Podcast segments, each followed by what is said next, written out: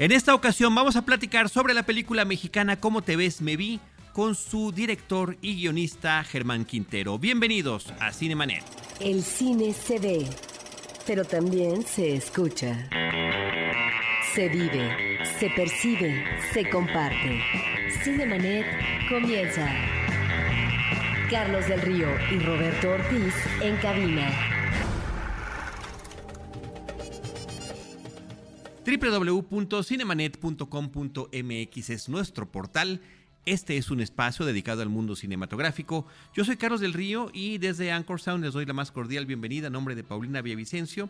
Saludo a nuestro productor Uriel Valdés y también a Roberto Ortiz. Carlos, en el último podcast hablábamos de una película que tiene que ver con la crisis familiar y me parece que ahora con el director Germán Quintero vamos a hablar precisamente de los miembros de una familia, hijos y padres, pareja matrimonial, eh, que entran en una espiral de crisis y que finalmente es el fundamento de esta película. ¿Cómo te ves, me vi? Es el título de la película y está aquí con nosotros en los micrófonos de Cinemanet Germán Quintero. ¿Cómo estás, Germán? Bienvenido. Muy bien, muchas gracias. Un placer estar con ustedes y también un honor. Muchísimas gracias. Gracias, Germán. Nosotros ya vimos la película, pero la pregunta obligada, sin echar spoilers, es darle al público un anticipo de lo que trata tu película. ¿Cuál es la premisa? Mira, la premisa, eh, primero, eh, yo diría que definitivamente es un reflejo de la vida real. Yo no podría de ninguna manera pensar que es una licencia cinematográfica de exagerar, a pesar de que es una película que tiene escenas con, mucha acción dramática, eh, yo creo que quizá en la vida real dentro de los hogares a veces es hasta peor. Entonces es una película que refleja muy fielmente lo que está sucediendo en la relación padres e hijos, primeramente, en esa famosa crisis generacional que es ya una constante eh, habitual y tradicional en la vida, no solamente de este país, en general en el mundo. Los eh, jóvenes creen que son eternos, creen que su energía es interminable y creen que los adultos están completamente, como dicen en francés, de modé o fuera de moda. Por el otro lado, los padres educan olvidándose que fueron jóvenes y echan rollos, eh, acosan, agreden incluso. Y por eso muchas veces echamos marcha atrás y echamos mano del recurso del flashback para ponerle en la, en, la frente, en los ojos de los padres, de qué manera fueron ellos también hijos o de qué también de qué manera fueron jóvenes. Incluso recreamos un hecho histórico real que fue el primer concierto que se permitió en, aquel, en aquella época que vino a México el grupo Queen y a Puebla y hacemos una referencia y una reproducción parcial de ese concierto porque el padre que ahora censura al hijo fue a ese concierto e hizo lo que ahora está criticando. Eh, lo que observamos y lo acabas de mencionar tú es eh, este manejo narrativo que está implicando dos tiempos. Tiempo del pasado, que es eh, el padre cuando joven, que tú lo has mencionado, tiempo en el presente, que es eh, la relación que están teniendo los miembros de la familia, entre los hermanos, eh, el hermano con sus amigos, etcétera, y también los padres, eh, donde hay también una situación anómala. De tal manera que esto en paralelo nos va llevando a diferentes acciones. Creo que esto es un planteamiento narrativo desde la base del Es correcto. Adicionalmente al tema que podría considerarse medular, incluso la imagen, del póster promocional de la película atrae la atención ese primer mensaje de él con la confrontación generacional. Adicionalmente, le, vamos agregando elementos que son parte de la vida cotidiana con los demás miembros de una familia más o menos prototipo, ¿no? Que está la hermana que juega un papel equilibrante en, la sí. parte conflictiva, y está la esposa que como un reflejo también de esta sociedad en el que eh, eh, la mujer eh, en general, ¿no? No, no, no, no define muy bien cómo tomar las riendas de su papel. Tiene mucho amor, tiene mucho deseo de, de armonía, de, de- de que su familia funcione bien, pero en este caso estamos reflejando una mujer un poco opacada, sobrepasada, sobre este, desbordada por los acontecimientos, de un marido que tiene sus tendencias machistas, un marido que es mentiroso, un marido que tiene su amante, un marido que trata a, su hijo olvidándose que él fue igual, un marido como muchos existen, han existido y ojalá no sigan existiendo. Aunque si seguimos la historia que parece que es este circular, parecería que sí, ¿no? Porque efectivamente, al final de cuentas, es una de las cosas que muestra la película, cómo cada uno de estos esquemas se van repitiendo. Porque si bien estamos hablando de estas dos generaciones, al final estás tocando una tercera generación cuando estamos haciendo la alusión al padre, bueno, al abuelo, ¿no? Al padre del padre, por, decirlo de alguna manera. A mí me llama la atención, Germán, el arranque de la película, que eh, durante los créditos presentas esta parte idílica del inicio de una familia, no de la relación amorosa, porque ya está, cuando inicia la película, pues bueno, están a punto de casarse, ¿no? Y a través de ciertas imágenes nos vas llevando por este tránsito de la ilusión de la boda, de los primeros años, de los hijos, de este eh, eh, parte, bueno, que realmente podría ser hasta paradisiaca cuando estás disfrutando a los chavitos en su infancia y de repente cuando ya arranca la película es eh, la confrontación del propio póster que estás mencionando, ¿no? Correcto. Mira, qué bueno que mencionas eso porque efectivamente es otro de los temas, si no medulares, cuando menos insoslayables que tiene esta película.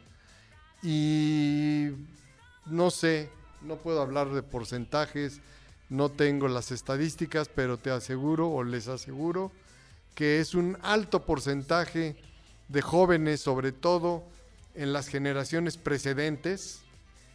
Eh, ahora afortunadamente sí se ve un, un decrecimiento, cuya ilusión de contraer matrimonio o de unir su vida a alguien va soportada solamente por eso, por una ilusión, sin, ya no digas conocer a la persona con la que te estás uniendo, sin siquiera conocerte a ti mismo, sin haberte autoobservado y saber qué fantasmas del pasado te acompañan, que quieras o no van a salir una vez que pasa la curva de ese idílico sueño de jugar a la casita, jugar a la comidita, jugar a los hijitos, inevitablemente la cotidianeidad hace presencia y empiezan a, surgir las este, disonancias en la relación de pareja.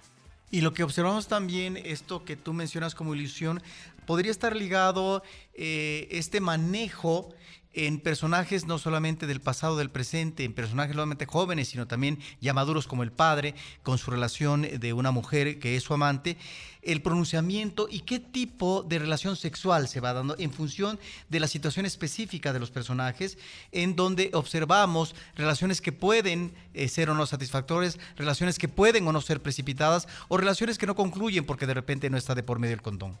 Sí, sí, efectivamente. Eh, incluso eh, quien tiene la posibilidad de leer entre líneas y, advertir cuál es el fin de todas esas relaciones, eh, vamos a llamar, paralelas que establecen un alto porcentaje de- por lo menos de gente, de, hombres masculinos, machos, que finalmente tienen un final muy predecible. Al final de cuentas, terminas eh, con el mérito de hacer infelices a dos personas y a dos familias. Es, es casi, casi una... Bueno, antes era algo per- permitido implícitamente, no así tácitamente. Ahora, este, pues ya el tema del amante sigue siendo una realidad, sin embargo, ya se nota muy palpablemente que su final es casi una final cantada, es, es un fin cantado. Eh, no hay una salida clara a dos vidas en paralelo. En paralelo es eh, la forma en la que vas contando esta historia. Y ahí me parece que hay un esfuerzo importante por tratar de eh, recrear en ambos casos situaciones que sean parecidas pero no iguales, ubicando las distancias que hay no nada más en el tiempo, sino también en los dos Méxicos que se están retratando a lo largo de la película, porque ciertamente eh, uno lo ve ya conforme van pasando los años que, los contextos van cambiando, que las formas de ver las cosas son distintas, pero cómo a pesar de las diferencias que pueden eh, venir con el paso de las décadas, al final de cuentas, eh, la forma en la que el ser humano se, se relaciona y actúa y aprende, porque se aprende a través de los errores, eh, son muy similares. Exactamente. Yo creo que este, y lo digo con toda la, modestia del caso, logramos reflejar de una manera muy clara cómo las generaciones que nos precedieron eh, daban por hecho que eh, había un permiso para ejercer este, su autoridad, su sexualidad y su libertad a, su libre albedrío.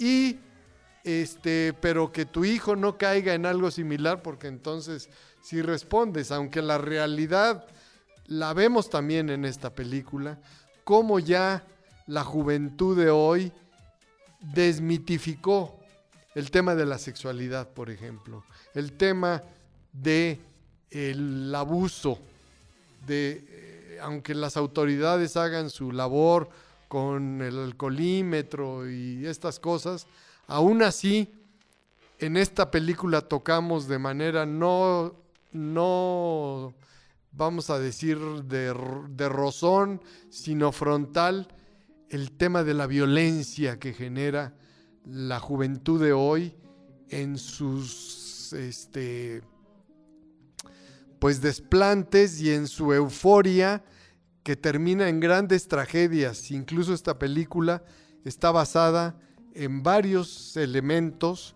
que surgieron de un proceso de observación personal de su servidor y que se ven reflejados des- desde que escribí la novela que dio pie a la película. Entonces hay escenas, claro, hay unas que sí son muy propias de, de- de esta época a veces un poco inexplicable que vivimos, como cuando el chico le arrebata o le saca de su bolso la tarjeta de crédito a la chica para pagar con ella la cuenta, ¿no? Eso es algo que en épocas pasadas era casi impensable, ¿no?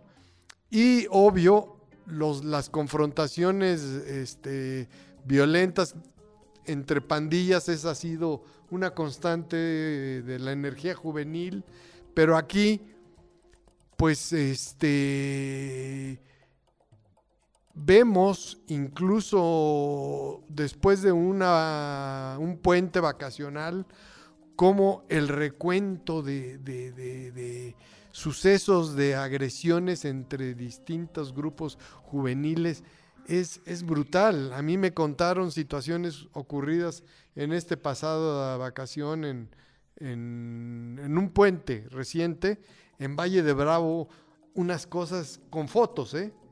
apuñalados, con botellas este, agredidos, este, obviamente eh, con objetos eh, tipo palos, bats, etcétera, que eh, hacen pensar, digo, estos chicos están mal, pero sobre todo, ¿dónde están los papás de estos chicos? ¿Qué, qué, qué labor están haciendo? ¿Piensan que con mandarlos a una escuela que aprendan a, manejar tecnologías que por cierto también los desconectan de la realidad a veces, o que aprendan lo elemental. Con eso cumplieron como papás. No es una película moralista, ¿eh? es una película totalmente realista y lo que me gusta es su balance con los desplantes de buen humor que tienen los chicos. Los chicos entendieron que cuando tenían que ser jóvenes como lo son, nos dieron su mejor papel de jóvenes. Y que cuando tenían que, que, este, observar a sus, a sus mayores e incluso ju- enjuiciarlos, hay dos o tres charlas entre ellos que a mí me parecen fascinantes. Una cuando están en el vapor, están hablando de, la pareja. Otra cuando están en el departamento del niño rico que no tiene papás o que sus padres lo prácticamente lo abandonaron, pero con dinero, ¿no? En la que, en la que hay unos pronunciamientos de cómo observan a los adultos que a mí me parecen honestos y por lo tanto fascinantes. Eh, Te pregunto, eh, tú como escritor de esta novela en la cual se basa la película, pero también ya en el tratamiento de los personajes y del destino de algunos de ellos, sin que hablemos, obviamente, eh, de, los personajes en sí, el público tendrá que ver la película, da la impresión que apelas también a una suerte de lo que puede ser el rescate humano eh, de, de- de su espíritu y en ese sentido eh, lo que puede dar eh, o llevar el rescate a partir de una suerte de redención, ¿sí? Eso, digamos, me llama la atención porque sí lo vemos en un momento de la película, que sería, digamos, yo creo que el último tercio. Exactamente. Sí, ahí es donde eh, nos enfocamos un poco en la hermana que juega el papel de, pues, una Conciliadora. chica- Perdón. Conciliador, eh, ¿no? sí, mediadora que, que tiene un nivel de conciencia un poquito o un bastante más elevado y que este sin hacerle choros ni sermones ni, ni, ni este panfletazos a su hermano simplemente con incorporarla a su propia actividad eh, eh, de, de médico y él observa, hay, hay, hay unas tomas maravillosas. Tuvimos la oportunidad de contar con un gran fotógrafo, que es el señor Chuy Chávez.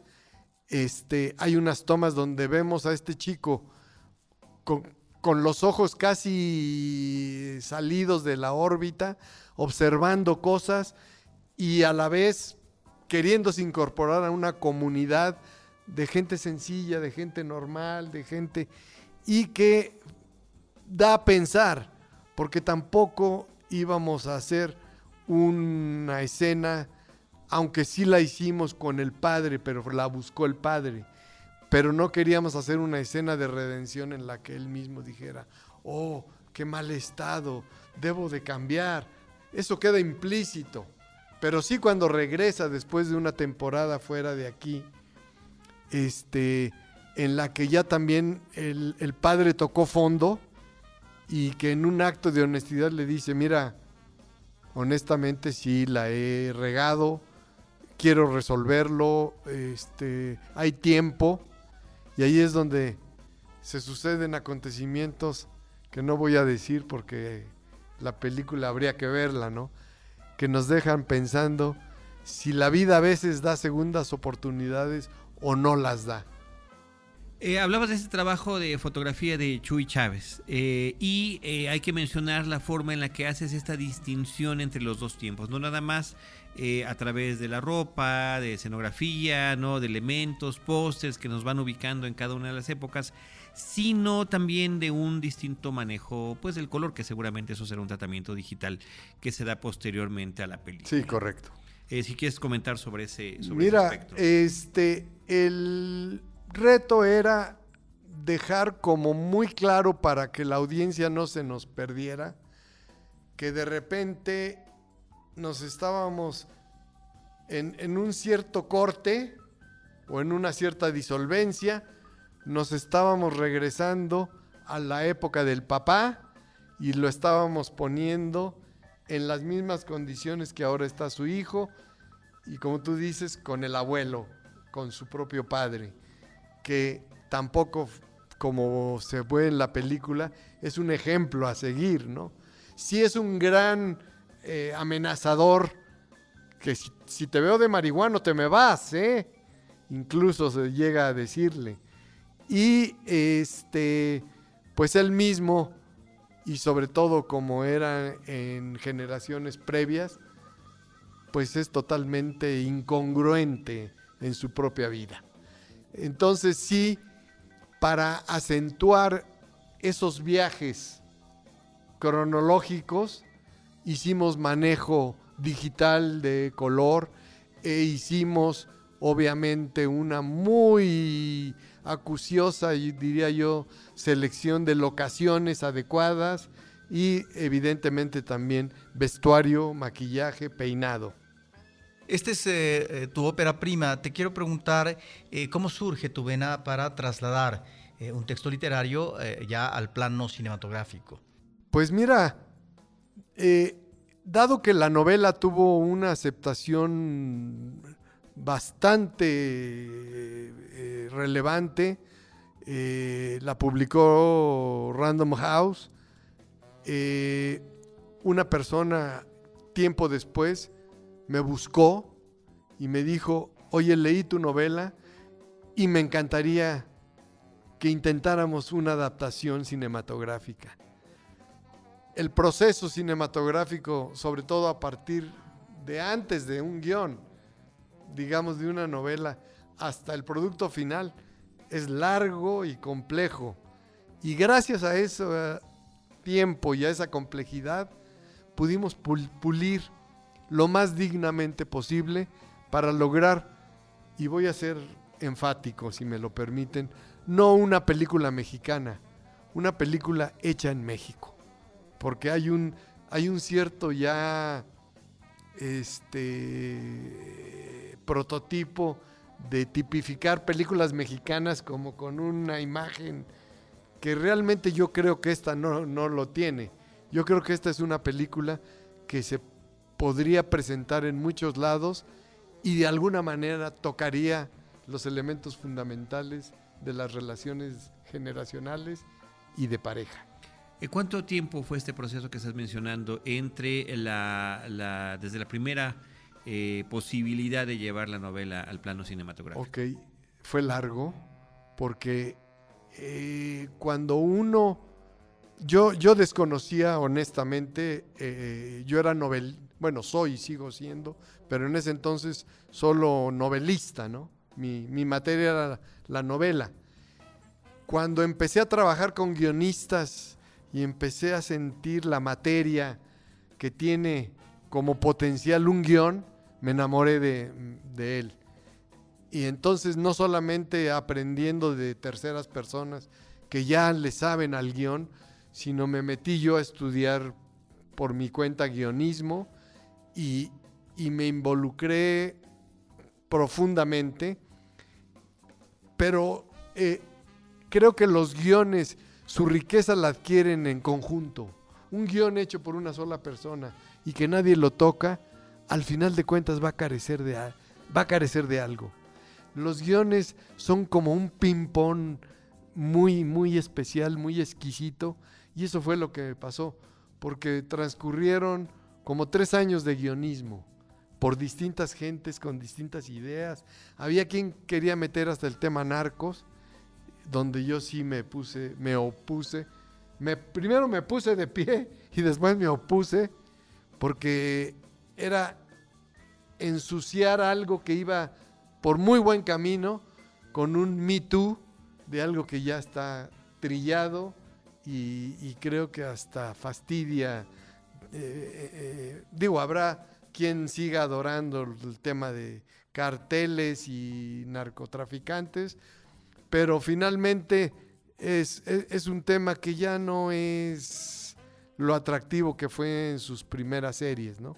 Entonces, este, yo siempre defendí los elementos fundamentales de lo que quería contar en el guion y al final de cuentas se lograron plasmar en la película. ¿Con cuántas copias, ahora se dice pantalla, sale esta cinta? Sale con 100 copias, inicialmente toda el área metropolitana, más las ciudades adyacentes al Distrito Federal, es decir, Puebla, Querétaro, Cuernavaca, este, por ahí se me olvidó, Toluca, y, y del centro emigrará a la periferia. Eh, tu selección de actores, eh, ¿nos puedes platicar de, de, ese proceso? Porque estás integrando gente que ya está muy bien identificada con la participación cinematográfica, ¿no? Como es el caso de Gustavo Sánchez Parra, que no tiene, eh, bueno, tiene un papel de soporte en la película, Exacto, ¿no? sí. No es protagónico, no, no es el no. papá, pero bueno, es alguien que tenemos Sí. muy bien, muy bien conocido en, en ámbito fílmico. Mira, es una pregunta muy, muy interesante porque fue fascinante el proceso del casting. En el primer llamado que hicimos, estoy hablando ahorita del grupo juvenil, la respuesta de los chavos de la masa juvenil que quería participar en un largometraje fue inmensa.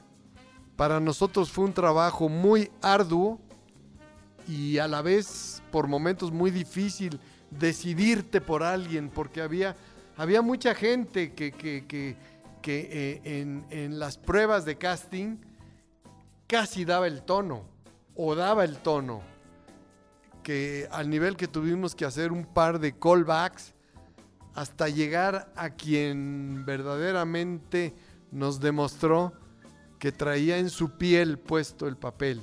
Y estoy hablando de chavos que habían hecho quizá algo de teatro por ahí, algo de, de- televisión, pero muy transitorio, muy leve. Este, no tenemos, y perdón, no quiero ofender a nadie, pero en el equipo no tenemos ninguno de esos globos inflados a los que ya no les cabe nada, que creen que ya lo tienen todo. Yo creo que en esta materia siempre va a haber manera de seguir encontrando avenidas y particularmente en la actuación. Yo creo que todos, tanto los del pasado como los del presente, a ninguno le puedes cuestionar que tenga una actuación dudosa donde digas, ah, no se la creo tanto. Todos se entregaron verdaderamente.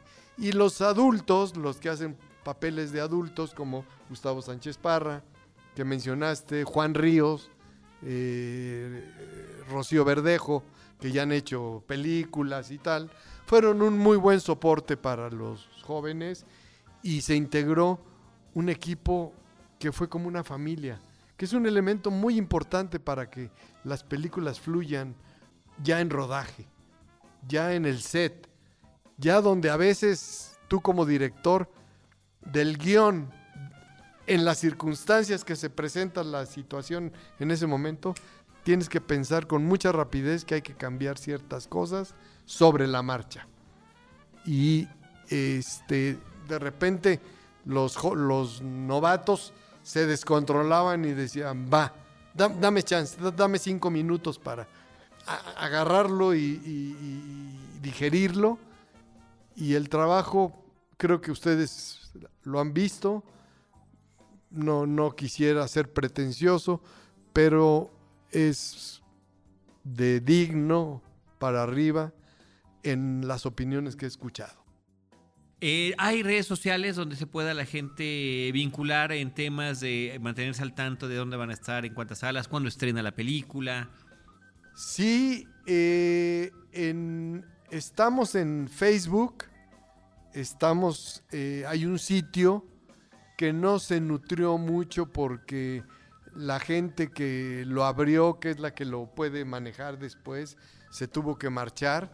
Entonces el sitio quedó con el tráiler y con una información muy básica, pero en Facebook y en varios de los sistemas de redes sociales.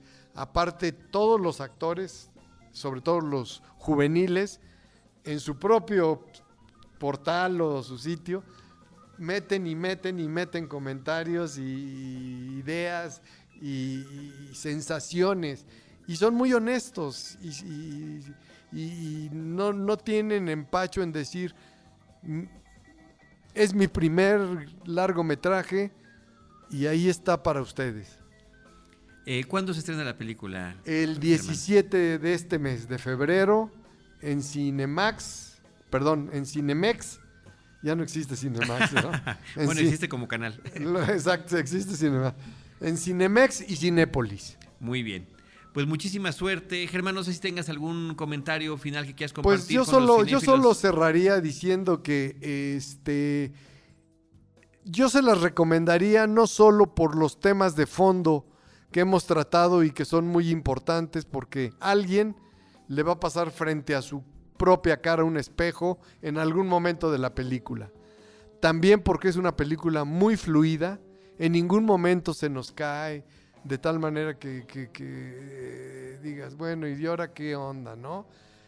se mantiene el interés todo el tiempo y la frescura de los jóvenes con sus ocurrencias muy propias.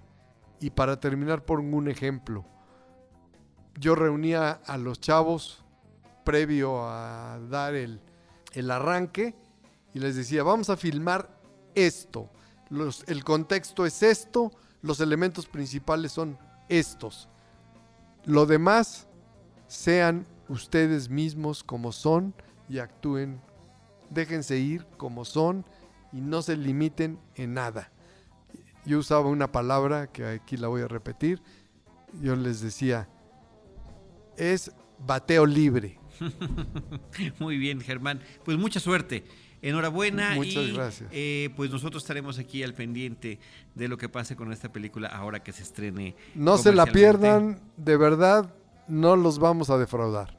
Gracias, Germán Quintero, novelista, guionista y director de la película Cómo te ves, me vi. Nosotros les recordamos también nuestras redes sociales, arroba Cinemanet en Twitter, facebook.com diagonal Cinemanet, Cinemanet 1 en Instagram y también Cinemanet 1 en YouTube. Como siempre, nosotros les estaremos esperando en alguno de nuestros espacios con cine, cine y más cine.